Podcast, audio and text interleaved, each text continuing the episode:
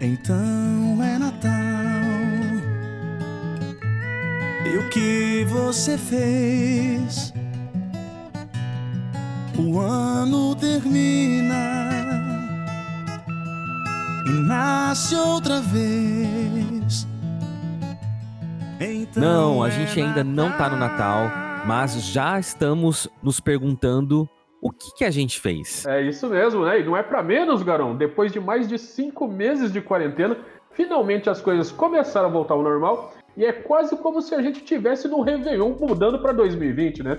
O 2020 está começando agora. E para você que está escutando esse podcast, seja bem-vindo ao ClickCast, o podcast que é mais ignorado que anúncio do YouTube.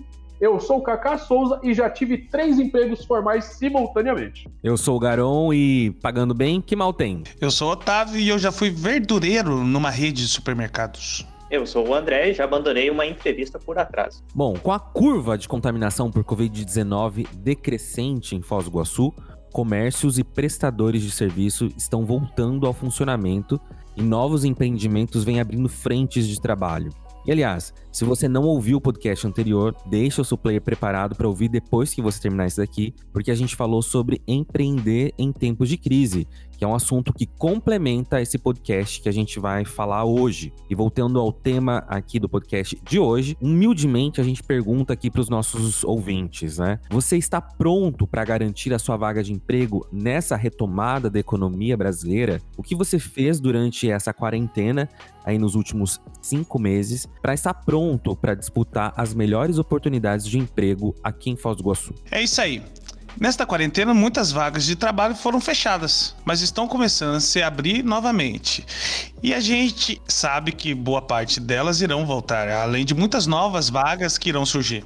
Mas para entrar nessas disputas pelas melhores vagas, é bom que você tenha feito a lição de casa. Mas se você não fez, não tem problema, porque ainda dá tempo e hoje a gente vai dar muitas dicas de como preparar e ir à luta para conquistar sua vaga de emprego aqui na fronteira para poder ajudar vocês. Então a gente vai dar algumas dicas promissoras aí, como quais os tipos de carreira que vão ser mais promissoras agora depois da pandemia, quais não são tão assim promissoras, que carreiras que vão precisar se adaptar, por exemplo, depois da retomada, alguns cursos pagos, alguns sites de cursos que vocês podem estar fazendo também de forma gratuita para dar aquele up no seu currículo. E também como montar um currículo, principalmente para chamar atenção e principalmente o que não fazer num currículo. E antes da gente começar o episódio de hoje, vamos faturar, né? A gente vai falar aqui sobre o Ticket Louco que está patrocinando esse episódio. O Ticket Louco é uma bilheteria. Vocês conhecem o Ticket Louco? Eu já comprei uns negocinhos lá sim. Opa, quem não conhece o TicketLouco, não é com aquela musiquinha? Legal.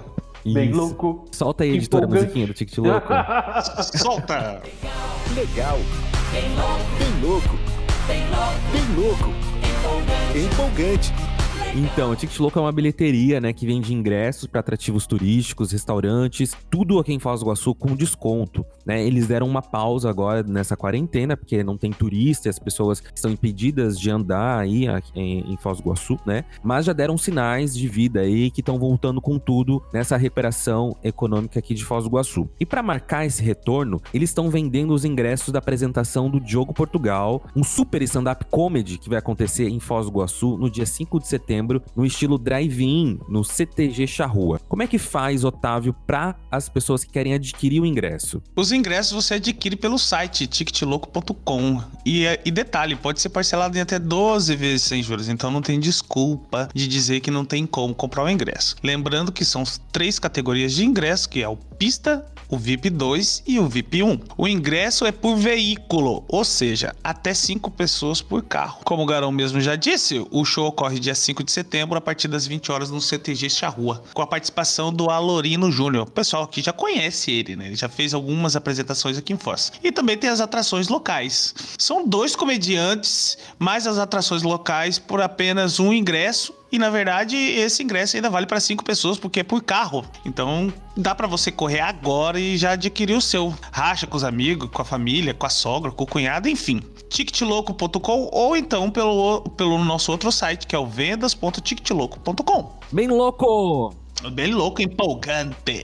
Legal. Vocês sabem que o Diogo Portugal, né, já que a gente tá nesse tema aí de empregabilidade, o Diogo Portugal, ele é um exemplo muito bacana de adaptação, né? Porque ele surgiu fazendo humor justamente com algo que todo mundo achava que era negativo, né? Ele começou a pegar a, a, a, os memes de Curitiba, né, sobre os curitibanos e tudo mais, e começou a fazer humor sobre isso, e é muito bacana e vale muito a pena. Hoje o Diogo Portugal é conhecido no mundo todo, né? É um show bem legal mesmo. Mas agora que a gente já garantiu o nosso jabacolê, podemos começar. E eu quero anunciar que para falar sobre esse tema da empregabilidade, nós temos a participação ilustre hoje. Seja bem-vindo, Pedro Rodrigues, que é diretor de Desenvolvimento Socioeconômico e Integração Regional da Prefeitura de Foz do Iguaçu. Ufa, Chega aí, Pedro! Acertou o cargo exatamente, até que é um pouco grande o nome, mas estamos aqui para prestar toda a ajuda é, às pessoas que estão buscando emprego aí na cidade. Maravilha! Bom, é, a gente vai falar sobre empregabilidade aqui em Foz do Iguaçu. A gente está passando por um momento realmente que é difícil. Esses cinco meses aí foram complicados, principalmente para Foz do Iguaçu, que tem o seu setor econômico é, basicamente voltado para uma indústria turística, né?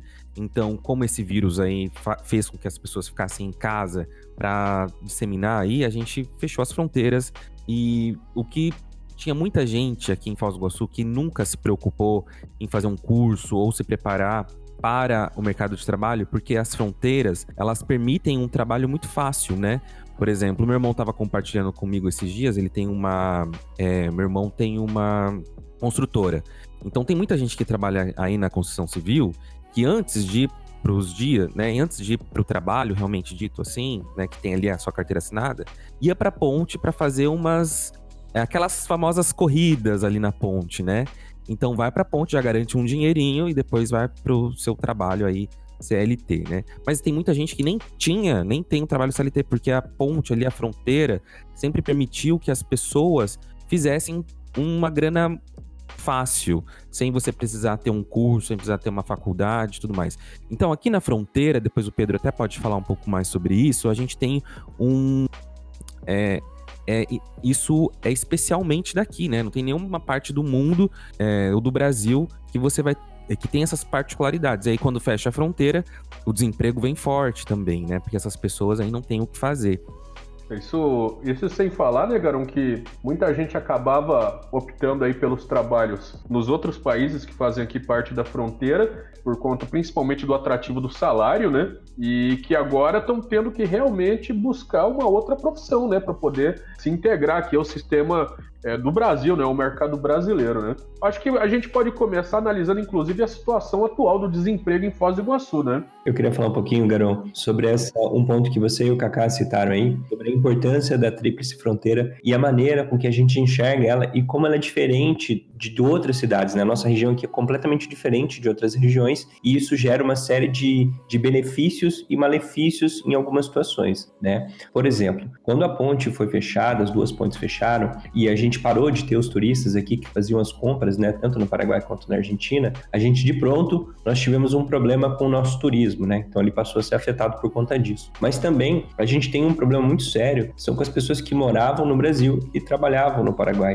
Né? Então são vendedores, é, agrônomos, uma série de profissionais. E essas pessoas, elas acabaram ficando sem nenhum tipo de emprego e também foram impactadas. Quando eu cheguei lá na agência do trabalhador, é, essas foram inclusive as primeiras pessoas que eu comecei a ter contato, né? Foram as primeiras pessoas que começaram a buscar o um emprego logo em seguida. Até porque no Brasil nós temos alguns benefícios e algumas questões que podem ajudar o trabalhador quando ele está passando por uma dificuldade. O seguro-desemprego é um deles. Então a pessoa ela consegue ali na, naquele momento em que ela perde o seu emprego, ela consegue ter um período ali em que ela, de, de, de, que ela consegue receber esse benefício. E isso faz com que ela tenha um pouco de paciência, um pouco mais de calma para resolver a situação mas isso não acontece com os trabalhadores paraguaios que não possuem essa, é, esse, esse seguro, né?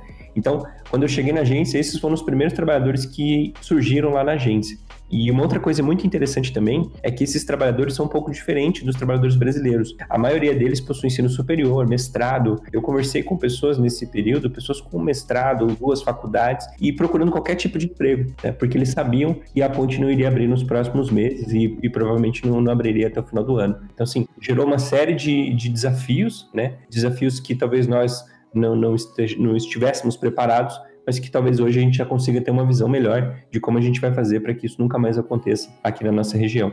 Eu sinto, Pedro, também que, que Foz do Iguaçu, é claro, com certeza ela se desenvolveu muito aí nos últimos anos, no sentido de oferecer mais cursos profissionalizantes e até mesmo as faculdades, né? A gente tem um polo educacional muito grande agora. Só que isso, não, não que tenha demorado para chegar, mas isso é, atrasou um pouco é, a questão do profissional para a formação para o turismo, né? Então a gente vê aí um curso, claro, de turismo na Unioeste muito tempo, de hotelaria, mas não é só disso que vive, né? A gente precisa de cursos para garçom, curso para metre, curso para muita coisa. Então, aí nos, nos últimos anos, é, essa nova gestão, é, essas novas gestões da prefeitura aí faz, fizeram um bom trabalho de articular esses cursos para a cidade, mas a gente demorou muito tempo, né? A gente vê aí ainda um serviço de Foz do Iguaçu muito aquém, porque as pessoas não, não, não passaram por, por esses cursos profissionalizantes e tudo mais. Mas isso, claro, tem mudado muito aí nos últimos anos, né? É, eu, eu, eu, entendo isso, Garão. Inclusive, a gente já teve algumas soluções é, em governos passados que geravam esses tipos de cursos profissionalizantes de maneira de uma maneira mais ampla, né? E com o tempo foi passando-se os governos e esses mecanismos, essas estruturas acabaram, acabaram sendo é, desmontadas. É, nos últimos anos, é, há uma busca por esse tipo de, de, de desenvolvimento né, nessa área da educação, principalmente voltado aos cursos profissionalizantes, mas a gente poderia estar atuando um pouco melhor nisso. Eu entendo que o governo municipal está trabalhando né, para fazer alguma coisa nesse sentido, né, a gente está tá com bastante ideia, bastante coisa para a gente desenvolver, mas tem um ponto interessante que eu queria citar, e eu me lembro que logo no início da pandemia, bem no início dela, é, eu me lembro que eu participei de uma reunião e eu fui justamente indagado é, pelo prefeito sobre essas questões, o que a gente podia fazer para já adiantar e já sair na frente para a gente não gerar né, esse, esse, esse tempo ocioso para as pessoas não ficarem ociosas, já buscarem uma, um curso profissional, profissionalizante e buscarem a recolocação. Mas a gente chegou a uma conclusão na época, e foi bem no início da pandemia, quando a gente discutiu sobre isso, de que a gente não sabia nem quais cursos oferecer, porque naquele momento a gente não sabia quais eram as áreas que seriam mais afetadas e quais seriam menos afetadas, né? Então, por exemplo, não adiantaria a gente oferecer um curso é, de auxiliar administrativo, por exemplo, uma área que seja relacionado ao comércio ao turismo, porque a gente não sabe, na época, né, a gente não sabia nem como, como essas, esses, essas áreas da economia iam, iam se desenvolver. Né? Então a gente poderia acabar gastando dinheiro em uma área em que talvez não, não, pudesse, não pudesse funcionar. Mas hoje a gente já tem uma visão um pouco melhor disso. É claro que Ninguém estava preparado para essa pandemia, mas hoje a gente já, falando como governo, a gente já tem uma visão um pouco diferente e nós estamos preparando uma série de medidas para justamente a gente poder né, é, requalificar e recolocar essas pessoas no mercado de trabalho. Você acredita que o turismo seja, então, a, o primeiro setor a, a voltar a contratar, digamos assim, já que foi um dos que mais demitiu, principalmente hotéis? Essa, essa é a nossa esperança. A gente, a gente espera que também outros, outras áreas também possam já voltar a contratar, como o comércio, né? Então a gente está vendo uma, uma melhora na, nessa parte do comércio. E tem uma área também que nunca parou de contratar, que é a construção civil. Né? Nesse processo da, da pandemia, essa foi uma área que não parou.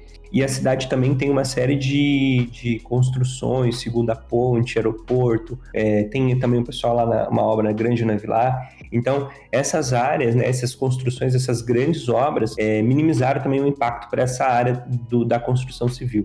E eu acredito que isso também acaba puxando aí o comércio e futuramente também a gente consiga puxar o, o turismo para tentar tornar ele, pelo menos, exatamente como ele era antes da pandemia. Aliás, né, Pedro, acho que não teve uma hora melhor tanto para a questão de, de, aumentar a velocidade da segunda ponte, quanto de manter a reforma da pista do aeroporto, né? Porque isso acabou caindo assim de presente no, no colo aqui da cidade, bem no momento que a cidade precisava absorver trabalhadores e as duas obras logo no começo da pandemia, quando as pessoas começaram a perder o emprego, acabaram absorvendo muitos trabalhadores, né? Exatamente. Essas obras, elas são muito importantes para a cidade como um todo, mas nesse momento de crise, elas fizeram a diferença nessas questões de vagas relacionadas à área da construção civil. Então, elas são extremamente importantes e foi uma medida acertada essas obras não serem paralisadas por questões é, financeiras ou outras coisas então, é, isso acabou gerando é, uma certa tranquilidade para esse setor específico, né? A construção civil.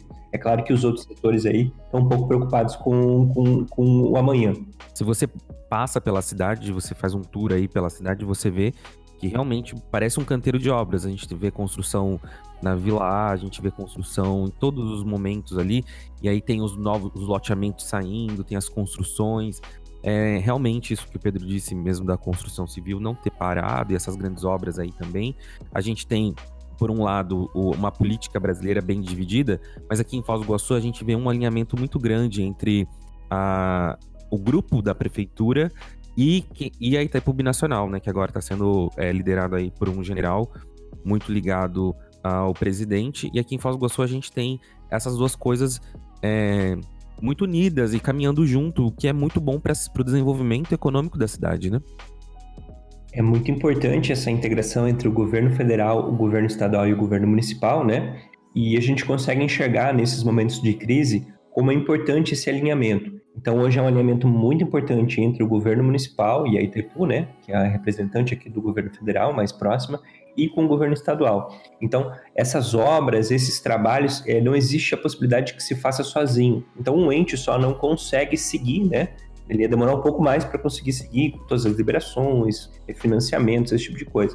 Mas quando você tem uma interação entre os três órgãos, né, e pensando na cidade, isso acaba gerando é, uma série de, de, medidas positivas e isso agora na pandemia está sendo muito útil, né? Então a gente está conseguindo segurar bastante a questão do desemprego justamente por conta dessas obras. O interessante é que é um setor que aparentemente vai se manter aquecido durante um tempo, uma vez que a, além das obras da ponte, ainda tem que fazer a ligação dela com a BR-277, passando pela perimetral leste e tudo mais. Então, o setor de construção tende a se manter aquecido durante os próximos meses, né? Exatamente. Tem o programa também Acelera Foz, em que a Itaipu, o governo do estado e a prefeitura de Foz também estão articulando outras medidas, né? Tanto em questões de obras como em outras questões do desenvolvimento socioeconômico, para avançar nesse sentido. Então, é, talvez agora seja a hora onde há maior há uma necessidade maior de integração e também uma necessidade de, de que a gente tenha ideias para construir, para conseguir construir melhor a cidade, né? E avançar também em várias áreas e reduzir, né, nesse momento de pandemia, talvez o, o, desemprego e outras questões. Pedro, você que está aí à, à, frente aí do Cine, né? É, e muitas empresas acabam procurando também o Cine aí para oferecer as vagas e, e tudo mais a gente sabe que alguma coisa já começou a melhorar. A gente teve, inclusive, aí a chegada de mais um grupo grande varejista na cidade, que acabou gerando bastante empregos. Já dá para dizer que é, o, o, a, o panorama da, de, de, geração de vagas de emprego está começando a melhorar já na cidade? Kaká, posso dizer sim. Eu posso dizer, inclusive, que eu acredito que o pior já passou. É, até porque a gente já, já trabalhou, a gente já abriu dias lá na agência um número muito pequeno de vagas. Então a gente conseguia medir mais ou menos pela abertura de vagas se a situação estava boa ou ruim. E eu estou até olhando aqui agora para ver quantas vagas tem à disposição. Então hoje a gente tem 66 vagas disponíveis na, na agência. Esse número ele varia muito, né, de dia para dia, mas ele já chegou nos últimos meses aí, no, no último mês, digamos assim, a mais de 250 vagas. Então, isso é um número muito positivo e significa que a gente já está passando pelo o pior da, da pandemia, já passou. E eu já tive dias em que a gente tinha menos de 20 vagas e dessas 20 vagas, todas elas eram voltadas à área da construção civil. Então, acredito que a gente está avançando bem e eu acredito que estamos chegando no, naquela parte da, da retomada mesmo. E tem uma, uma, coisa interessante que, inclusive, a gente até conversou isso num, outro momento, justamente quando eu tava, a gente estava preocupado com a geração de vagas de emprego, e aí você me falou, olha, Cacá, aqui é, nesse momento eu tô com quase 70 vagas, né? Só que você também tinha uma certa preocupação, porque naquele momento é, muitas vagas pre, é pre, solicitavam pessoas com alguma formação para a vaga especificamente, né? E aí a gente vê a importância, por exemplo, da pessoa realmente se preparar para buscar essa vaga vaga ou para buscar um, um, uma nova vaga no mercado de trabalho, enfim, né, Pedro?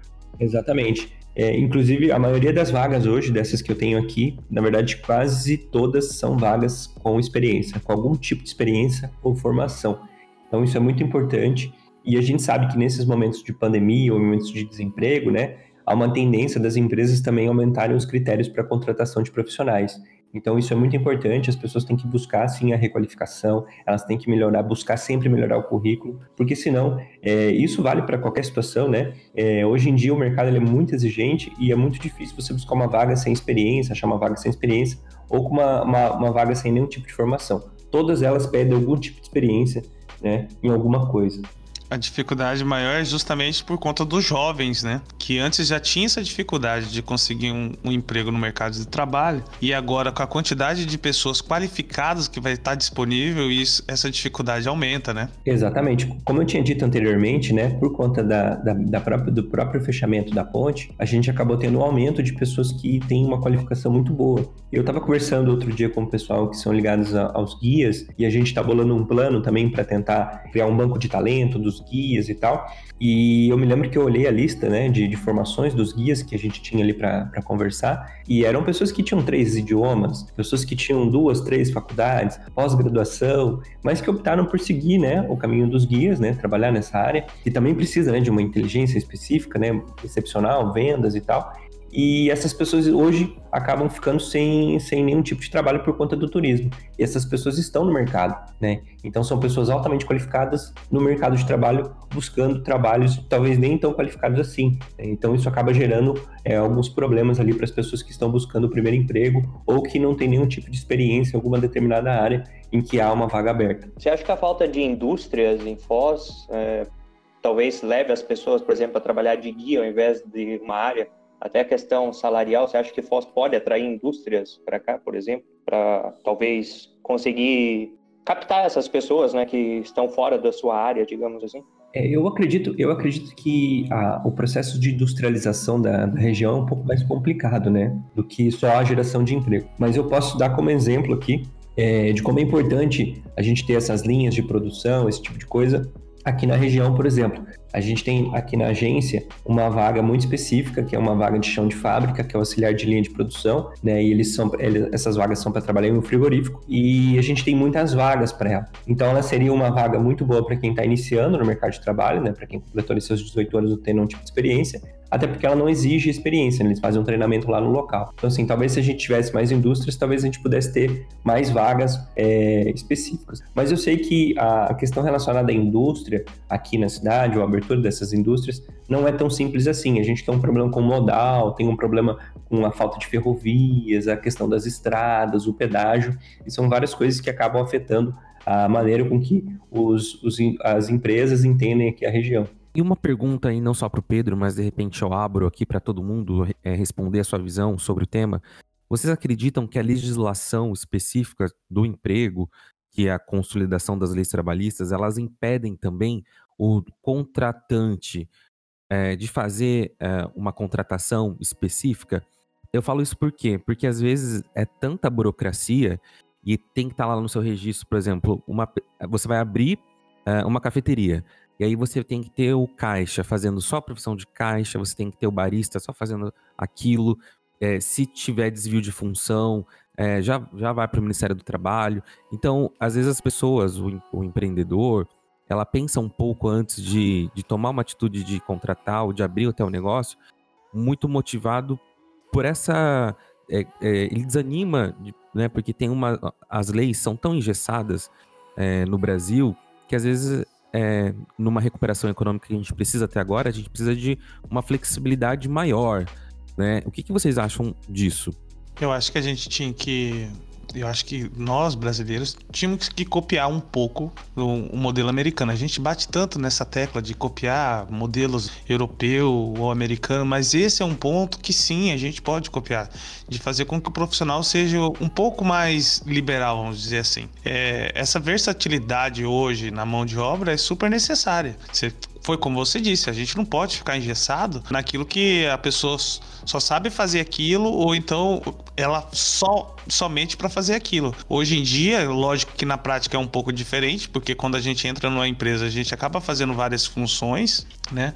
Conforme o, o tempo vai passando, mas para quem está entrando no mercado de trabalho, realmente o empregador ele fica ali de mãos atadas, né? E não pode contratar uma pessoa para fazer várias funções, e sim para um, um, um cargo específico. Eu acho que sim. A gente tinha que dar um jeito de afrouxar essas, essas rédeas para que incentivasse o empregador a oferecer mais vagas de emprego. Eu acho que tem uma questão cultural que, que atrapalha muito aqui no Brasil, né? Porque, na verdade, assim, a, a CLT tá aí para defender o trabalhador, por exemplo, é, de, um, de um, um patrão que possivelmente iria usar aí do seu poder econômico para fazer a pessoa ser mais do que aquilo que ela se propôs a ser, né? Só que em compensação também, a gente tem muitos casos onde a CLT ela é usada pelo trabalhador como uma forma de vingança, né? Então, Uhum. por exemplo, por, em, em muitos casos que a gente vê das pessoas indo para a justiça contra o empregador, o, o- cara ele vai, ele muitas vezes ele se oferece, ele é proativo para fazer uma coisa, só que aí quando por algum motivo ele é demitido, ele pega todo aquele histórico de coisas que ele acha que ele fez a mais e vai lá para a justiça e fala: "Não, ele me obrigava, não sei o quê". Então eu acho que é, tinha que ter um olhar diferenciado né, na análise desses processos trabalhistas para não prejudicar também tanto assim o empregador, né? Porque a justiça geralmente ela vai, ela olha mais para o lado do empregado, quase nunca do empregador, e muitas vezes o empregador, mesmo na inocência, ele acaba sendo condenado, né? Acho que nesses últimos anos já fizeram algumas coisas, né, para tentar coibir um pouco essa questão aí de processo trabalhista. Tanto que caiu bastante o número aí de processos nesses últimos anos. Mas a, o- você sabe que o Brasil ainda, é o- ainda, ainda tem o maior número de processos trabalhistas do mundo, né? Exato. A gente sabe que até se criou uma espécie de máfia de advogados aí que trabalhavam praticamente em prol de entrar com processo contra empresas, né, cobrando a porcentagem lá do que o empregado eh, recebia no caso de indenização. Mas como você falou, existe toda uma cultura aí que foi criada ao longo dos anos que vai levar uns anos aí pra gente conseguir desfazer isso. Me corrijam se eu estiver errado, mas hoje, a a partir do momento que você assina sua rescisão, você já não tem mais direito de entrar com processo algum contra a empresa, correto? Olha, eu tenho minhas dúvidas, hein? Depende. Eu acho que tem um período, é, tem um período. É, Diminuiu, parece, esse período, mas ainda tem um período sim que você pode. Eu acho, eu acho assim, pessoal. A gente, a gente, quando a gente fala dessas questões, a gente sempre tem que olhar os dois lados, né? E eu digo isso porque quando antes de trabalhar na agência, a minha experiência sempre foi uma experiência de comerciante, né? E eu sempre tinha, vi, tinha exatamente essa visão de que a gente tinha que flexibilizar algumas regras para que a gente pudesse ter mais liberdade econômica para trabalhar. Por outro lado, é, algumas questões são muito importantes e a gente não pode abrir mão delas. Por exemplo, eu acho muito importante o seguro-desemprego, ainda mais uma situação como essa de pandemia. Imagine se por algum motivo ou outro a gente não pudesse, não tivesse a opção mais do seguro-desemprego. Provavelmente a nossa situação hoje estaria muito mais grave. Né, por conta disso. E nos últimos anos, eu também entendo que já houve uma série de flexibilizações da, da lei trabalhista que permitam uma série de coisas que não permitiam antes. Por exemplo, a jornada intermitente e uma série de outras coisas. Mas eu acho que essa discussão é muito importante. É, a gente precisa avançar nessa discussão. Eu acho que enquanto algumas eu vejo muitas pessoas discutindo na internet, o Congresso, algumas coisas discutindo talvez temas que não sejam tão importantes, e a gente poderia estar discutindo justamente isso, né? Uma talvez uma reforma é, na CLT que permita é, um pouco mais de dinamismo por parte do, do empregador e também um pouco mais de dinamismo por parte do, do empregado. E isso tem uma série de coisas que a gente pode fazer para mudar e melhorar sem prejudicar o trabalhador, porque isso também é, afeta muito as pessoas. E eu digo isso porque, sim, algumas coisas que antes de entrar na agência eu achava que funcionavam de uma forma, mas elas acabam funcionando de outra forma. Então, por exemplo, é, para algumas pessoas que, que tiveram aí o, seu emprego perdido e elas sacaram o seguro-desemprego, isso acabou gerando ali uma certa tranquilidade para elas por um pequeno período, né, até cinco meses. E também tem o FGTS, em que ela pode sacar o FGTS e também ter um pouco mais de tranquilidade para buscar seu próprio próximo emprego. Né? Então, eu acho que a gente tem que ter algumas questões é, para a gente poder melhorar e outras eu acredito que a gente tem que manter. Uma outra coisa também que a gente poderia que poderia ser melhorado é a questão de onerar a folha de pagamento. Existem alguma série de impostos que oneram a folha de pagamento e isso prejudica muito os empregadores. Mas eu acho que isso talvez seja uma discussão para outra hora, mas eu entendo que, que precisamos sim avançar nessa área, mas com um pouco de cautela para que ninguém seja prejudicado. Bacana, Pedro. Não, tá certo. Eu acho que exatamente existe a flexibilização dos dois lados. Eu acho que a, a lei, a legislação brasileira é uma das legislações que mais é, dão suporte ao trabalhador. Isso, claro, é muito importante. São ganhos que não podem ser é, retirados né, do trabalhador. Mas acredito também que existe, igual você disse, uma flexibilização pode ser grande, pode ser um, um modelo de contrato diferente, em determinado, igual essa carteira verde amarela que está sendo estudado aí, que o tanto o Fernando Meirelles também, é, Fernando Meirelles não, o, o Meirelles lá, é, chama o Meirelles, também falava. Eu pensei, pensei que era o diretor de cinema que estava analisando. O- o- o- mas sabe, Garão, é, eu, eu entendo essas questões, eu acho que, que a gente tem que avançar em alguns pontos, E tem uma coisa que eu acho que no Brasil a gente tem que lutar muito para avançar, é na simplificação das leis. É, eu digo porque diariamente a gente tem que lidar com os trabalhadores lá e, por exemplo, o cálculo do seguro-desemprego é um cálculo complicado. A maneira com que o, o, o seguro-desemprego é liberado é complicado. Então, a gente tem sempre tem que ter um auxílio de um advogado ou ficar lá caçando né, nos manuais e também na lei para a gente entender o processo.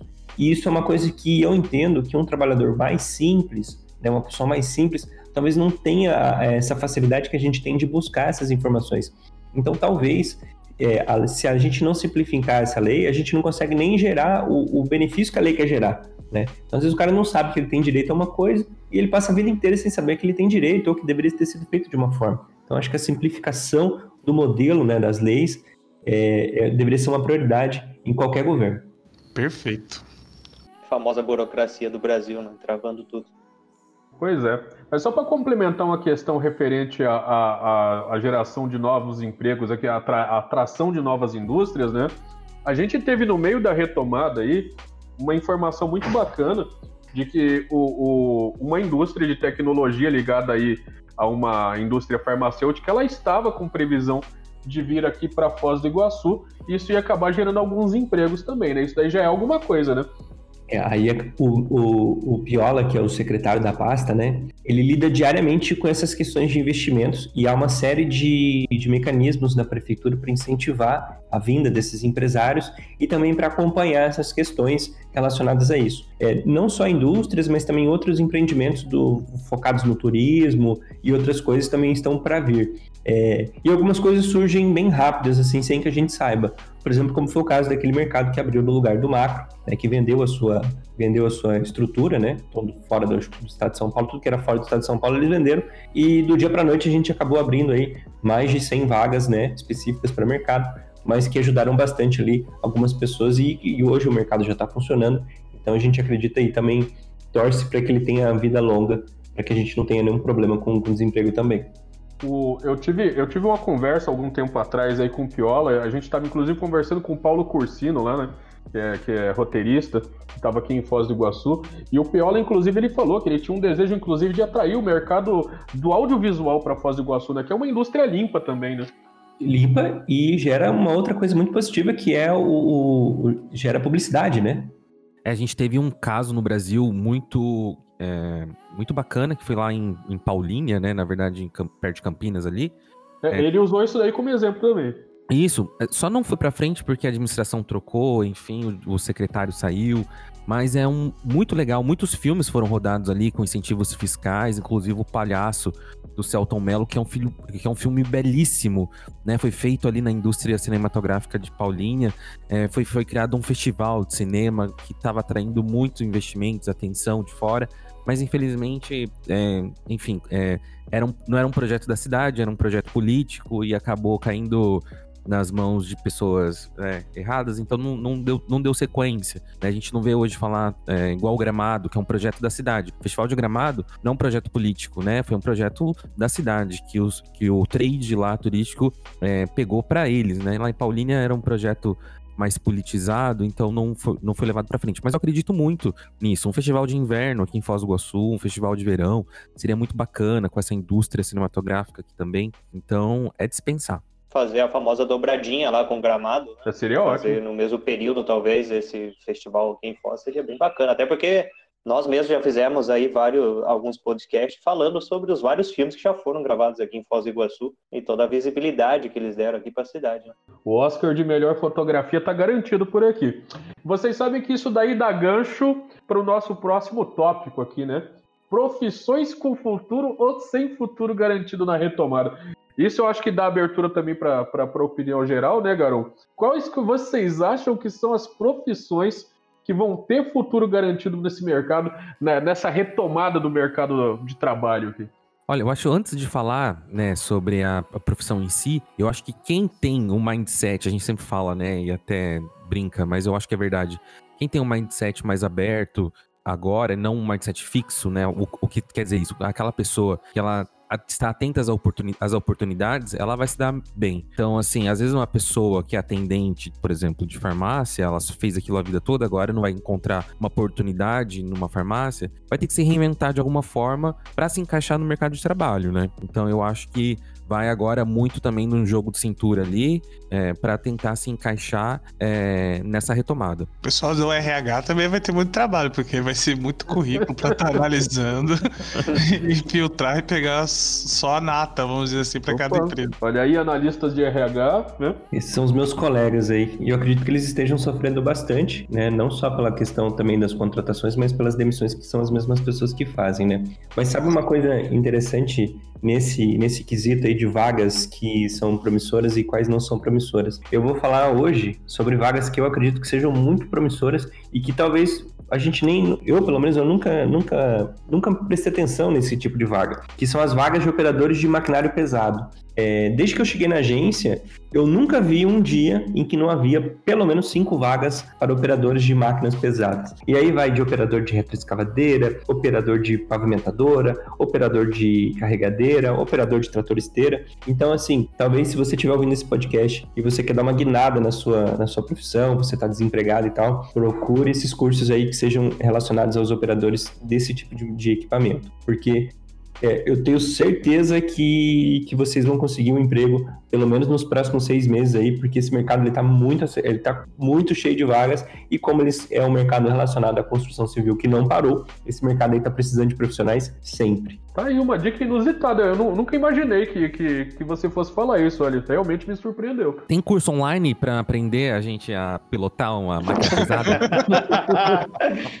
Acho que essa área não vai para a parte da tecnologia, não, garoto. Tem o um curso online, mas você tem que operar o equipamento, né?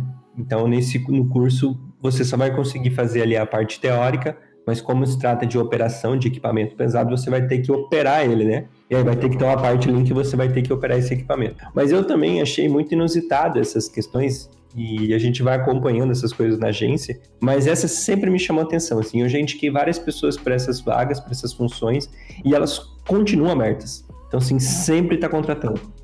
Ô André, só um comentário, assim, uma, uma correção, que você falou que essa área, é, essa, essa parte não entra na área de tecnologia, e eu também achava isso, mas acredite você, né? Eu, eu outro dia estava assistindo o Globo Rural, e sim, tá? Não se assustem, eu acordo cedo no domingo e assisto o Globo Rural de vez em quando, e eles estavam justamente tratando essa, questão, essa questão de mercado de trabalho voltada para o agro e sobre a dificuldade que eles estavam tendo de encontrar operadores de colheitadeira porque as novas colheitadeiras são extremamente tecnológicas e a maioria das pessoas que trabalhavam elas não foram né, se atualizando e não sabiam mais mexer com as novas colheitadeiras, que é tudo digital, tudo do botãozinho, tudo guiado por GPS, enfim. E eles estavam tendo dificuldade para arrumar trabalhadores para trabalhar nessas colheitadeiras. Veja só, é tecnologia pura, viu? Ah, sim, com certeza, Cacau. Eu também assisto bastante e nesse lado, sim, a tecnologia, né? Só não dá para aprender a dirigir a máquina pelo, pelo celular, digamos assim. Simulador. Mas dependendo do simulador, você consegue aprender também. O André Luiz colocou também ali sobre. A gente tem estudado muito também aqui no trabalho sobre esses profissionais do futuro. E tem um dado bem interessante aí que diz que muitos, muitas profissões de hoje, mais de 50% das profissões de hoje, não vão existir em 10 anos, né? E aí, como que a gente, como que a gente fica, né? Esse profissional aí que fez curso, se profissionalizou, etc, etc. Como que ele vai sobreviver aí a uma nova demanda uh, de trabalho que deve ser um pouco mais tecnológico ou exigir um pouco mais de atenção nessas áreas uh, de tecnologia? Eu estava pesquisando essa manhã, Garon, uh, e achei alguns dados interessantes ali que falam que após a retomada, provavelmente vai ter um crescimento aí algo em torno de 40% na busca de profissionais que conheçam um pouco, pelo menos, de tecnologia, algo de 30% de procura de pessoas que saibam gerenciar equipes e projetos, né? É, profissionais com habilidades é, cognitivas, como atenção, boa memória, saber trabalhar em equipe, capacidade de aprender a tecnologia e colocar em execução, né? Tirar do papel, não só ficar para ele ali. Então, é, domínio de matemática, estatística, coisa que a gente já está fazendo né, no dia a dia lá na empresa. Então, uhum. alguns dados assim bem legais. Você percebe que são empresas aí que provavelmente estão passando um perrengue danado agora aí nessa questão da pandemia, com fechamento e tudo mais, porque elas não estavam preparadas para trabalhar no online, né, só no offline, e aí se, se, viram totalmente obrigadas agora, né? Então, provavelmente vão buscar essa também, essa, essa questão do online aí, já se preparando para umas para possibilidades futuras, né? Eu tenho até uma informação importante sobre isso e a gente falar sobre tecnologia e trabalho. É, se tem uma coisa, eu não sei se a gente pode dizer assim, mas se tem uma coisa positiva que a gente pode tirar dessa pandemia ou do que a gente está vivendo hoje, como eu disse, não sei se, eu posso falar isso, mas acredito que seja uma coisa nesse sentido. É essa inclusão da tecnologia na vida das pessoas. Então, por muitos anos, a gente sempre esperava que a tecnologia ela ia atingir né, todas as áreas, tudo, e, mas a gente nunca sabia exatamente quando essa, isso ia realmente acontecer. E isso realmente aconteceu nessa pandemia. Então, os trabalhadores eles precisaram se reinventar. O professor que não tinha noção de como fazer uma, uma live, uma videoconferência, uma coisa nesse sentido, teve que aprender. Os profissionais, todos eles tiveram que é, se tornar mais multifacetados. E tem um detalhe muito importante, é, no caso das questões relacionadas ao governo federal, que quase todos os auxílios e todas as coisas relacionadas ao governo eles são feitos por aplicativos. Então a gente começa lá pelo benefício emergencial, né, pelo auxílio emergencial, e a gente chega na carteira de trabalho digital, que a carteirinha, aquela de, de papel que a gente conhece, ela não é feita desde setembro do ano passado. E hoje não existe mais essa carteira. Ela só é digital e ela é no aplicativo. E para você solicitar o seguro-desemprego sem precisar ir na agência, você também pode fazer diretamente pela carteira de trabalho digital. Então, assim, os trabalhadores hoje eles não têm mais opção. Ou eles entram na, no mercado digital, digamos assim, ou eles entram nessa, nessa revolução, ou eles ficam de fora, com certeza. A gente brincava lá no começo, do, começo dos anos 90, né? Que a inclusão digital começou com, o, com a venda do computador do milhão lá do Silvio Santos, né? Mas na verdade eu acho que a verdadeira inclusão digital aconteceu com a pandemia mesmo, né? O povo se obrigou. É, algumas profissões ali que eu achei alguns tópicos interessantes, né? De como elas podem, por exemplo, é, se adaptar e artistas em geral, né? As tendências é evitar aglomerações. Então, como é que você vai? Se você é um cantor, como é que você vai fazer? Então, são esses tipos de artistas em geral vão ter que aprender, por exemplo, a usar as plataformas digitais para fazer seu show, oferecer seus produtos. As pessoas que trabalham como doméstica, limpeza em geral, Dizem que não vai bastar apenas a, o pano com água, né? A pessoa vai ter que saber mexer com equipamentos adequados para eliminar vírus, germes, ou os produtos mais eficientes para fazer isso. Mototáxis vão ter que, por exemplo, se adaptar ao uso de aplicativos, a é, quem trabalha aí com aplicativos de transporte, é, meios de se proteger, de proteger o passageiro, porque o corona é só um dos vírus que surgiu, né? Podem surgir vários outros aí ao longo daqui para frente. É, personal, é, personal trainer, por exemplo, também vai ter que aprender a usar aplicativos para monitoramento físico online, fazer aulas online. O Pedro mesmo estava falando sobre os professores, né? Quem não se atualizar, infelizmente, não vai ter mais mercado, porque ele vai ter que aprender a mexer com tecnologia, blogs, aulas online, redes sociais, podcast, YouTube, vai ter que aprender a fazer tudo isso. Olha a gente aí, né, se virando, fazendo um podcast. Coisas da pandemia, né? Efeito da pandemia. E eu acho importante a gente deixar claro aqui que a gente está falando de uma questão propositiva dessas questões, né? Até porque isso também, uma série de. Eu ando vendo aí, os, principalmente os professores, que é a minha categoria, é, pessoas que estão bem assustadas com essas questões, pessoas que estão tristes por essas questões e tal. Mas assim, eu acredito que o nosso podcast aqui é mais focado nas questões propositivas, né? E não no lado negativo, que sempre existe, a gente sabe que existe, né? Não podemos esconder. Mas a nossa ideia aqui é geralmente, é, é especificamente fazer com que as pessoas entendam que elas precisam se modernizar, infelizmente ou felizmente, porque senão a coisa vai, vai ficar fora de controle. Olha que interessante, né? Muitos dos jovens têm uma dificuldade para conseguir emprego e os pais acabaram, talvez, sim ou não, é, mudando de ramo, criando o próprio negócio, vendendo é, comida e tudo mais. E os jovens vêm auxiliando o, os pais, os mais velhos, com essa questão de tecnologia. São eles que fazem os posts no, no Instagram, no Facebook, no que atendem pelo WhatsApp, né? É, a inclusão da tecnologia para os mais jovens é muito mais natural do que para os mais velhos. Então, há essa pequena abertura também para os mais jovens para auxiliar essas empresas que precisam de pessoas assim que cuidem de, das suas redes sociais, mesmo que não seja de uma forma tão profissional como né, a gente tem pessoas para isso, mas já é um, um começo, já é uma luz para essa turma. Né, que já mexe com tecnologia há um bom tempo, que às vezes usa somente para postar uma boa foto no Instagram. É isso aí. E a gente está falando aqui que as pessoas precisam se preparar, precisam se modernizar para buscar uma nova vaga, mudar de profissão, né? Escolher uma profissão que tem um futuro garantido na retomada e tudo mais. E aí muita gente que está escutando deve estar tá se perguntando, tá, mas e aí? Como é que eu faço isso? Onde é que eu consigo esses cursos? Eu estou sem grana, estou com salário reduzido, fiquei desempregado. Como é que eu vou pagar esses cursos? Tem muito curso que é gratuito, né, gente? Muitos. Inclusive na internet aí tem muito curso gratuito, né? Muitos. Eu tenho duas dicas aqui de duas fundações que oferecem cursos gratuitos que a primeira que é a Fundação Bradesco, com, inclusive para curso com idade mínima a partir de 16 anos, né? Então, já já para quem é muito jovem, está entrando no mercado de trabalho aí, tem curso nas áreas de administração, contabilidade, finança, finanças, é, desenvolvimento pessoal e profissional, educação básica, pedagogia, informática, né? E isso dentro da Fundação Bradesco, é fácil de procurar na internet, só clica lá, Fundação Bradesco Cursos Grátis, vocês vão encontrar facinho. E a outra, que é tudo que já é bem mais conhecida, que é a Fundação Getúlio Vargas, que também oferece é, cursos em várias áreas, como administração pública, direito, economia, educação, estratégia de negócios, enfim, são vários os cursos que você consegue fazer online de forma gratuita e alguns deles com certificado, que ajuda a dar uma turbinada aí no, no currículo na hora de procurar um emprego.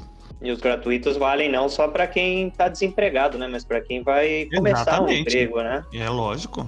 Muitas vezes você não tem a experiência, mas você já tem uma série de cursos aí que você fez voltado à, à vaga ou à área que você quer. E a gente também tem os cursos da própria prefeitura, né? Eu me lembro que antes da pandemia, a Secretaria de Assistência Social liberou uma série de cursos, cursos de padeiro, esse tipo de coisa. E nós também estamos trabalhando para reativar esses cursos, né? Para a gente tirar essa, essa essa questão, que é muito importante, né? E provavelmente nos próximos dias aí a gente vai ter algum, alguma surpresa. Ou da própria prefeitura fazendo esses cursos, ou com alguma parceria com o SESC, com o SENAC, com o SENAI. Então estamos trabalhando nisso. O Senac, inclusive, ele tem uma plataforma online com muitos cursos gratuitos, com locação de imóveis, é, folha de pagamento, RH, sustentabilidade, uh, rotinas administrativas. É muito bacana, é só entrar no site lá ead.senac.br e tem uma lista gigante de cursos gratuitos. Vocês vejam, né, que é, a busca por cursos ficou tão grande na internet que o Google ele criou até um, um setor só para a questão de cursos, que é o, o ateliê digital, né? E vocês encontram, assim, cursos online, vários cursos online, e também certificações, né? Que você consegue tirar através do ateliê digital, que podem dar uma turbinada bacana naquele currículo, né? Dar aquela, aquele tchan, aquele plus a mais aí, que vai te ajudar a garantir uma vaga, né? É só colocar lá ateliê digital no Google lá que você já encontra aí é, cursos em várias categorias, dados, tecnologia, marketing digital, que é uma coisa que está muito em voga, né, Garão? Tem muita gente aí é, procurando profissionais que, que entendem dessa área de marketing digital e também cursos para desenvolvimento de carreira, né? Eu, eu diariamente eu recebo mensagens, principalmente de pessoas muito jovens, de pessoas procurando o primeiro emprego, né?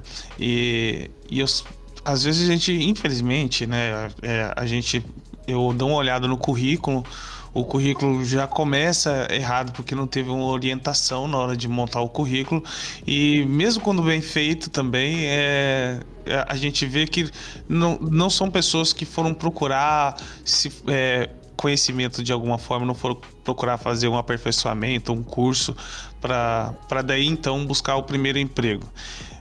Como a gente está discutindo agora, olha só, olha, olha a quantidade de opções que as pessoas têm para conseguir a qualificação necessária para conseguir um emprego. Foi como o Pedro comentou agora há pouco, que existe também essa necessidade de que o trabalhador se qualifique.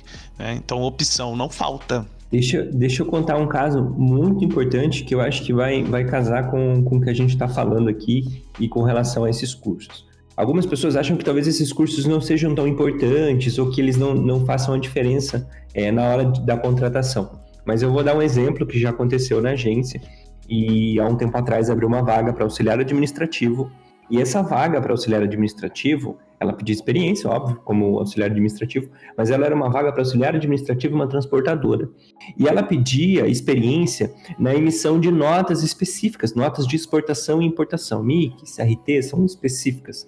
E eu me lembro que eu atendi várias pessoas e eu encaminhei várias pessoas para essas vagas e elas sempre mentiam para mim, diziam que tinham conhecimento sim nessa, nessa, nessas vagas, né? E aí eu me lembro que a, a, empresa retornou dizendo que a gente estava encaminhando algumas pessoas que, que diziam que tinham conhecimento, mas não tinham. E aí eu fiz a, a pesquisa na internet para buscar né, informações sobre essas questões relacionadas a notas fiscais e tal. E eu procurei uma, encontrei uma série de cursos que explicavam exatamente o que eram essas notas, né?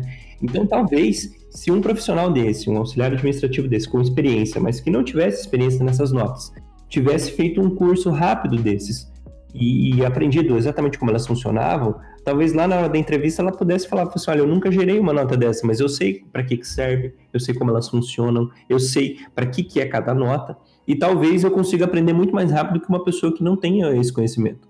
Então, isso é uma coisa muito importante, essas questões, e talvez às vezes as pessoas achem que determinado curso não seja importante, mas ele é sim, porque faz a diferença entre você saber ou não de determinado tema.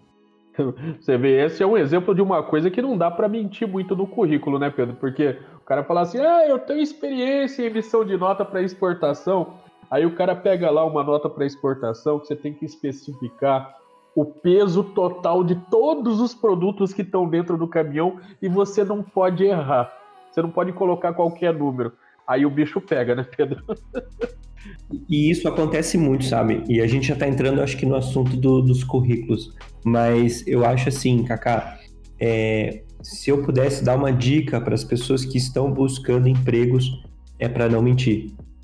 Porque a mentira, ela é facilmente pega por um bom entrevistador e você vai acabar perdendo o seu tempo, o tempo do entrevistador, todo o trabalho da agência e todo o trabalho de outras pessoas que estão ali tentando empregar você, porque você simplesmente decidiu colocar uma mentira no seu currículo ou você decidiu falar uma mentira. Então, hoje em dia, isso é muito fácil do entrevistador pegar você. Fica a dica aí, hein? É, a gente estava falando dos cursos, né? E a gente deu aqui dicas de cursos online aí que são fáceis de achar e que são gratuitos. Né? Mas tem gente que também procura assim, cursos mais específicos, cursos pagos. Tem alguma coisa que é bacanuda assim de dica para dar pra gente, vocês aí? Olha, um tempo atrás eu usei uma plataforma chamada Udemy, que eu queria fazer um, um, um, curso específico, paguei baratíssimo, eu paguei coisa de 20 reais para fazer o curso, com certificado e tudo mais. R$21,90 para ser mais exato, acabei de ver aqui, R$21,90. Então, Existem sim plataformas de cursos pagos e com um preço acessível, né? E que você consegue algo mais específico mesmo. Ah, eu, eu, já fiz um curso nessa Udemy aí também, só que eu falava o DEMAI. Mas enfim. É, pode ser eu também. Ó, gente, é, pra vocês que não estão vendo aqui, o que a gente tá fazendo é o D-E-M-Y, tá? Ah, então vai ser o DEMAI. Tem também um pra indicar aqui que é o Coursera. Também uhum. é, uma, é uma união de 200 universidades e empresas líderes do mundo, como Stanford, IBM, o Google, a Universidade de Illinois, até o Imperial College de Londres. Então, eles disponibilizam cursos também de extensão, são cursos rápidos, né? Não é um, você não vai fazer uma faculdade ali, são cursos específicos na área de inteligência, na área de às vezes design, muito bom, inclusive é barato e você sai com o certificado da instituição. Então, por certificado exemplo, original, um curso... né? Diga-se de passagem. Isso, com, com original.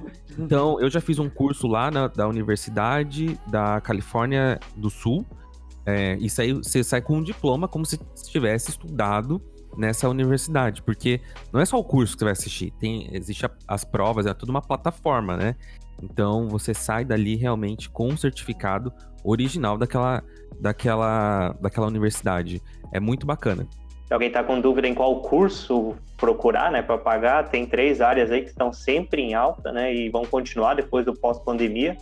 Primeira, disparada tecnologia, qualquer curso aí na área de tecnologia, área de finanças também e saúde. Essas são o top três aí que o pessoal está batendo em cima que vão continuar e seguir em alta aí após a pandemia. Eu acho que algumas pessoas têm esse preconceito com cursos à distância e esse tipo de coisa, mas eu acho que após a pandemia também isso vai acabar, né? Então, porque eu, por exemplo, estou fazendo uma pós-graduação à distância e provavelmente se, se a gente não tivesse. Se, eu, não, eu não conseguiria fazê-la se não fosse por, um, por EAD, por conta da pandemia e essas questões. Então, eu acho que se tem uma coisa que vai ser desmistificada nesses próximos meses aí, ou nesse ano, é essas questões do curso EAD. Até porque os RHs já possuem uma série de mecanismos para identificar se a pessoa tem conhecimento ou não em determinada área, né? Então não adianta, sei lá, só fazer o curso, achar que vai pegar o certificado, colocar debaixo do braço, entregar para a empresa e ela vai te contratar. As coisas não são mais tão simples assim. Bom, pessoal, e com essa dificuldade toda, né? É, provavelmente as pessoas estão querendo saber aí como é que elas fazem, inclusive, né? Na hora de procurar um emprego. Como é que é?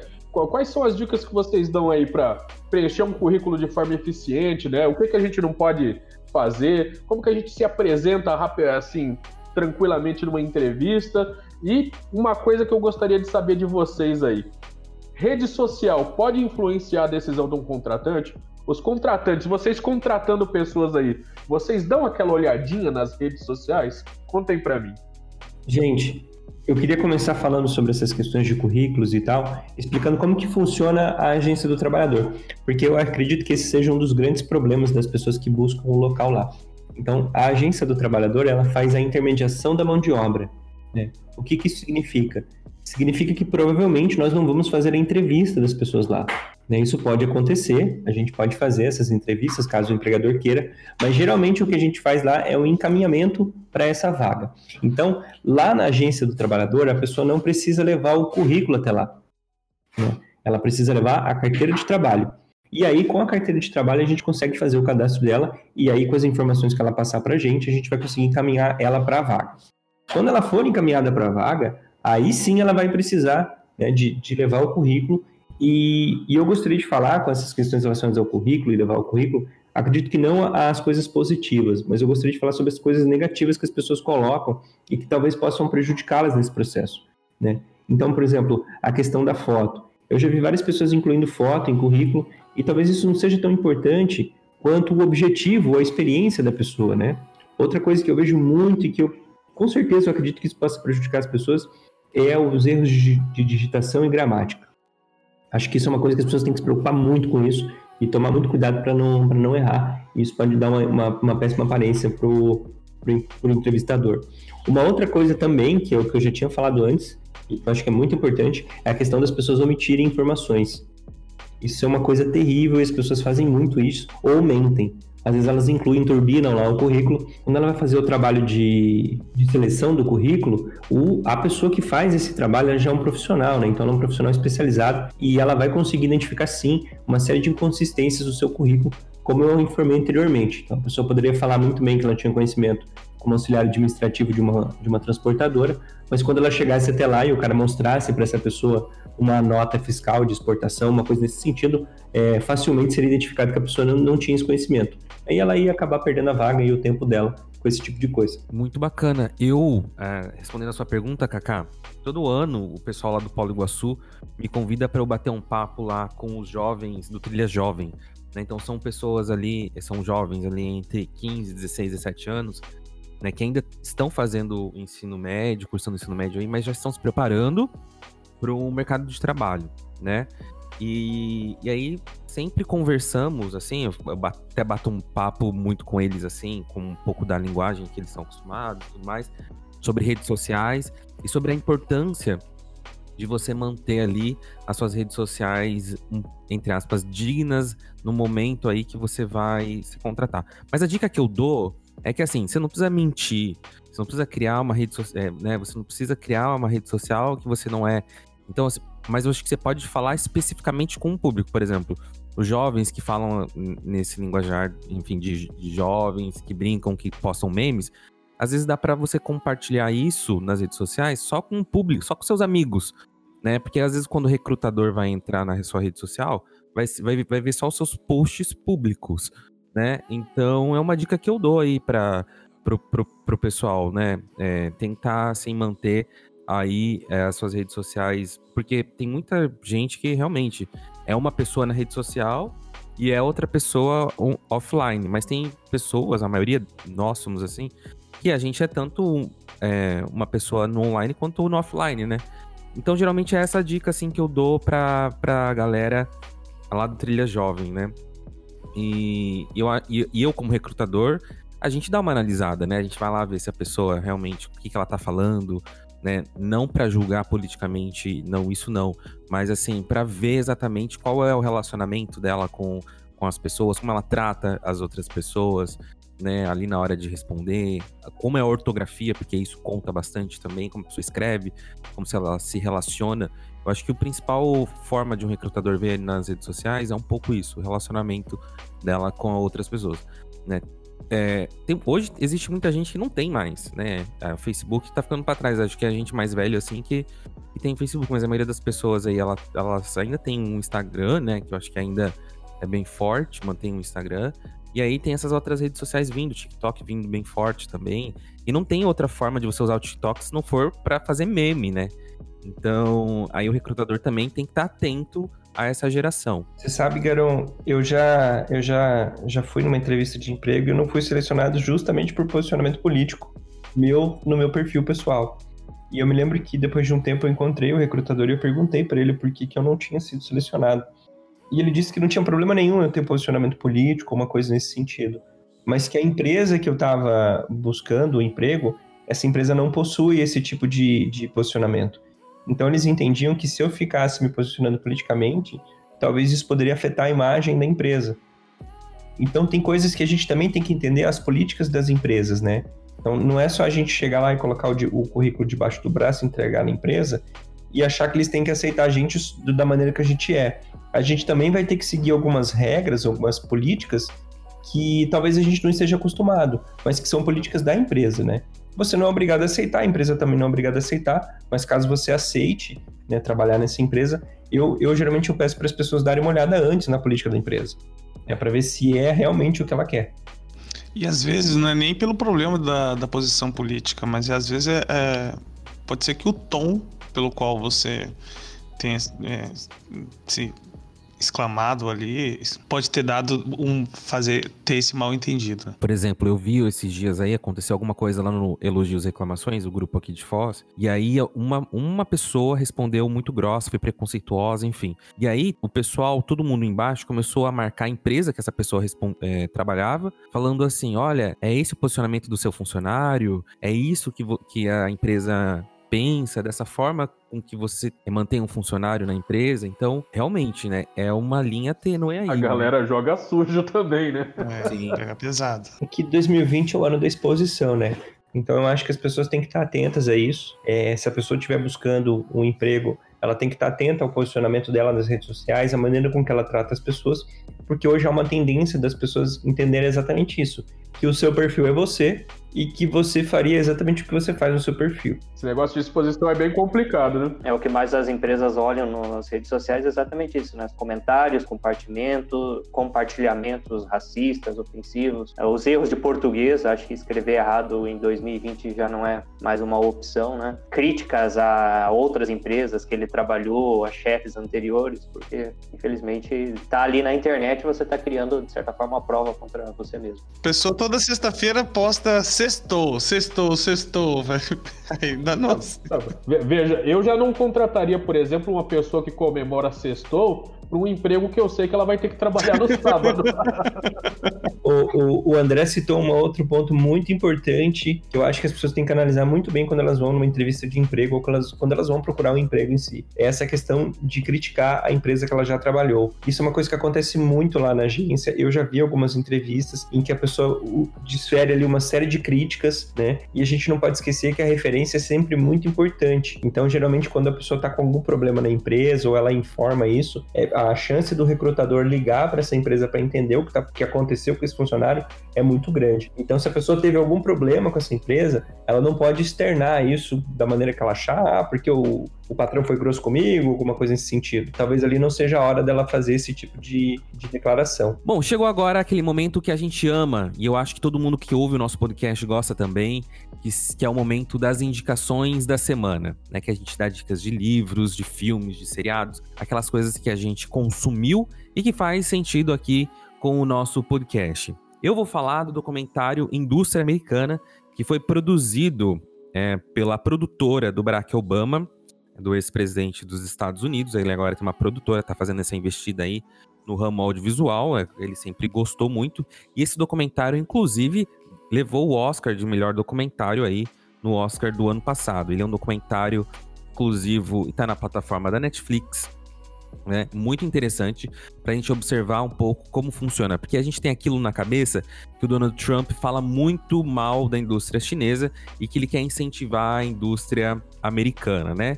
Então, demonizada em campanhas pelo Donald Trump, a China aparece no filme menos como uma rival geopolítica e mais como um elemento de disrupção que, em perspectiva, desperta os Estados Unidos para a consciência da precariedade do subemprego. Né? Subemprego esse que permaneceu invisível, pois é tradicionalmente relegado aos imigrantes e não aos americanos puros, entre aspas, de colarinho azul. Então, o que acontece nos Estados Unidos, né? O, o, o presidente Donald Trump fala tanto que precisa de uma indústria forte lá, só que as pessoas que trabalham nessas, nessas indústrias são os imigrantes.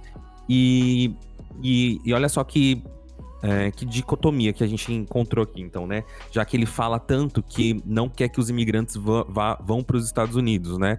Existe aí todo um, uh, um trabalho feito pelo governo do, do, do, Donald Trump de se barrar a imigração, é, tanto legal quanto ilegal, lá para os Estados Unidos, até que não está sendo mais emitido o green card aí durante esse período, né? Então, como que vai ter indústria nos Estados Unidos? Se não tem gente para trabalhar. Então é por isso que as indústrias saem dos Estados Unidos e vão para a China, né? É, o que acontece nesse documentário, então, é que uma indústria está sendo reaberta lá nos Estados Unidos, né, na cidade de Ohio, numa fábrica que era da General Motors.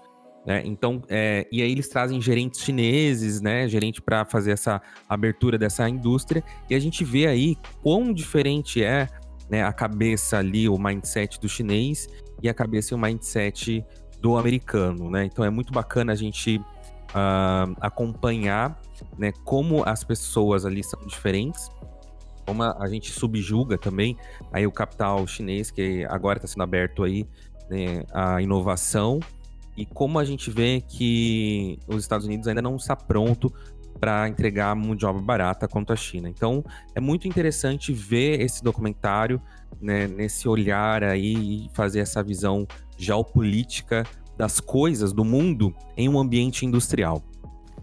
Interessante que eu assisti é, justamente esse documentário e tem momentos em que você acha que o americano é muito preguiçoso e há momentos em que o chinês é explorado pra caramba.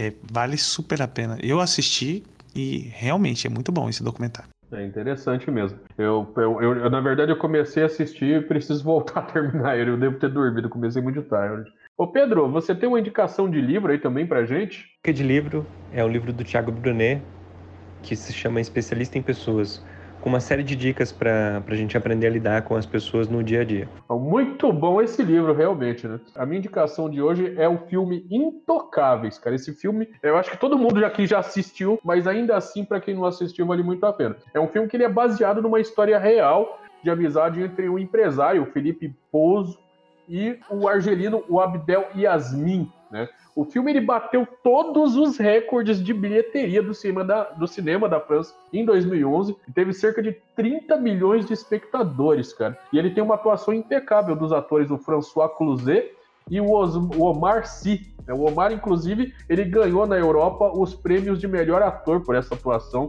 que é realmente muito boa. Imaginem vocês, né? A história ela conta assim, né? A, dificuldade de se conseguir um emprego, né? E se vocês acham que tá ruim de conseguir emprego no Brasil, né? Imagina vocês sendo um, um imigrante negro na França e tentando procurar emprego. É realmente muito difícil. E é esse o perrengue que passa o Driz, que é o personagem interpreta, interpretado pelo Omar Sy, que sempre acaba sendo demitido dos subempregos que ele consegue e fica sobrevivendo basicamente de auxílio-desemprego. Até que ele conhece o Felipe, que é tetraplégico e que precisa de um ajudante para realizar as suas tarefas diárias. Né? Não é um emprego dos sonhos, assim como o Driz não é o candidato ideal para a vaga, mas no fim o filme mostra que às vezes alguns caminhos que nos parecem incompreensíveis são os ideais. O filme nos passa claramente uma lição sobre como precisamos ser seres adaptáveis quando estamos em busca de uma oportunidade no mercado. Tem muita gente né, que passa anos esperando o emprego dos sonhos, enquanto diversas oportunidades passam à sua frente e a pessoa acaba não agarrando, porque ela acaba não se não identificando, né? Que pode ter uma oportunidade naquela, naquela questão toda ali. Esse filme está disponível no Google Films. É, ele já teve disponível em muitas plataformas, às vezes ele vai e volta ali no Netflix também. E ele também passa o tempo todo no Telecine, na HBO. Acho que quase todo mês está passando Intocáveis em algum canal aí. Ele é um filmaço esse, esse filme. Nossa, da hora, é gostoso de assistir. Você, em alguns momentos, você se identifica com, com o Omar ali, né? É, é muito bacana. É, é, é uma, uma espécie de comédia. É uma comédia, né? Por que não? Que é um. que conta uma história bonita de dois amigos, né? Enfim, Vale muito a pena. Eu também já assisti esse. Você sabe o que é mais interessante nesse filme, Otávio? Embora eles tenham feito assim, né? A, a, a interpretação dos dois foi exímia nesse filme, né? Acho que os dois mereciam o Oscar aí de melhor ator. Foi perfeita.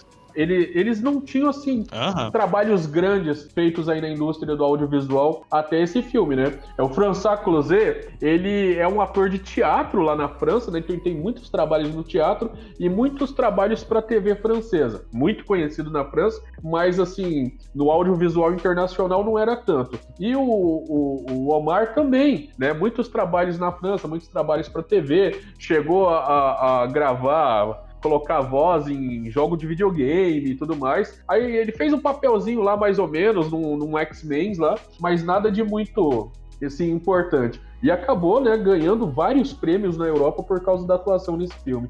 Fizeram uma versão agora americana desse filme, mas não ficou nem perto desse de 2011. Sério? Sério. Os americanos com a mania de fazer versões deles, no caso, né? Mudaram os atores. A história é basicamente a mesma, só mudaram os atores, porque eles detestam ler legendas, no caso. Aí fizeram um, hollywoodiano, digamos assim, mas não tem o mesmo encanto desse de 2011. A minha dica de filme é a Propricidade. Provavelmente alguém já deve ter assistido aqui, ainda vale a pena. É aquele filme cult. Ele é de 2000 de vida.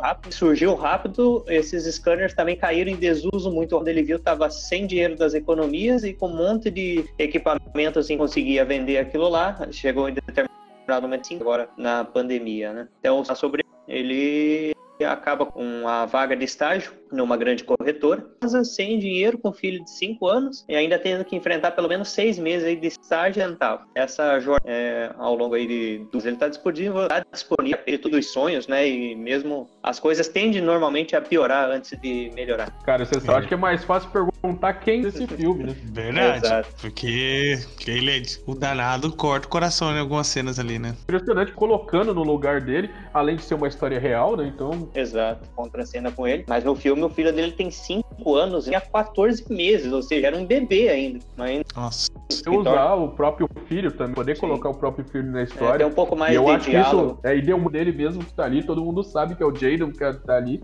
Então, poxa, é fantástico esse filme. Mas diferente dessa história triste que você acabou de falar, Robert De Niro, né? E a Anne Hathaway. É, nesse filme, que é, uma, é, um, é assim, o De Niro, né? Ele vive o personagem do, do chamado Ben, né? Eu ia falar o personagem do Ben também. Mas é o Ben, né? Que ele é um executivo aposentado, viúvo lá, né? Tem lá, sei lá, uns seus 70 anos, né? E ele, em determinado momento, ele se sente desmotivado, entediado e tudo mais, e resolve fazer algo que ele colocasse toda a energia dele, toda a disposição, né? Esse é, e é nesse contexto, né, que em busca de um propósito de vida, ele descobre um programa de estagiário, né, voltado para a terceira idade, né? E ele começa a estagiar ali numa startup, né, fundada ali pelo o personagem se chama Jules, né?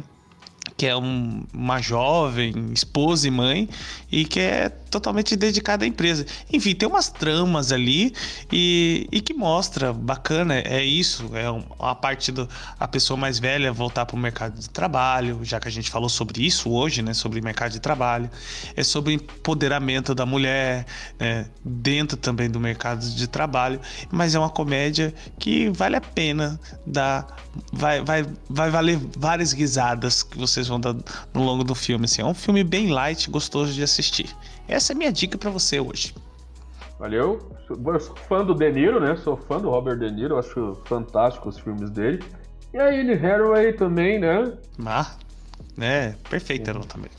Bom, gente, eu acho que vamos ficando por aqui, né? Esse, a gente acabou se estendendo um pouco mais aí, porque o assunto hoje dava para uns quatro ou cinco podcasts aí facilmente. Então eu quero agradecer todos vocês aí, Garon, Otávio, André e também Pedro Rodrigues, muito obrigado aí pela participação, né? Muito bacana aí essas informações que, a gente, que você trouxe pra gente e eu espero poder contar com você também. A gente vai voltar a falar sobre empregabilidade aí com certeza. Vai ser muito fantástico ter você aí no nosso podcast. Queria agradecer a oportunidade e também dizer que eu tô de segunda a sexta, das 8 às 14, na Agência do Trabalhador, para ajudar as pessoas que precisam é, obter vaga ou alguma outra dúvida relacionada ao currículo, tá bom? Muito obrigado. E para você que acompanhou aí o podcast até agora, muito obrigado pela Aquela paciência. salva de palmas, né? como Aquela sempre. palmas, né? É, se ele chegou até aqui, ele é um campeão.